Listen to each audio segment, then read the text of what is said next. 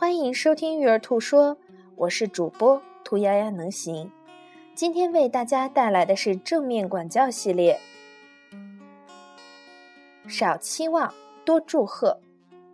我们经常期望孩子有这样会那样的改变，我们将潜在的可能性当成标准来要求孩子，并且为孩子没有做到而看低他们。如我期望这个房间应该是整洁的，你本应该知道不尿裤子。我原本希望你能把玩具收起来，但你却忘了，等等。这样的表达方式会让孩子觉得这个期望是遥不可及的。自己感到很没有自信或自尊，那么当我们换成祝贺的方式，会不会有不同的感受呢？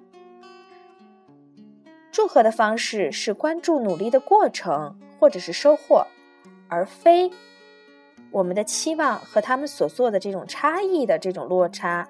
例如，我很欣赏你把房间整理的整齐，你从尝试做这件事儿中学到了什么？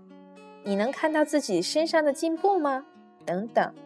当我们少期望多祝贺的时候，本身也是对孩子的一种尊重。被尊重的孩子更容易听到我们的声音。感谢你的收听。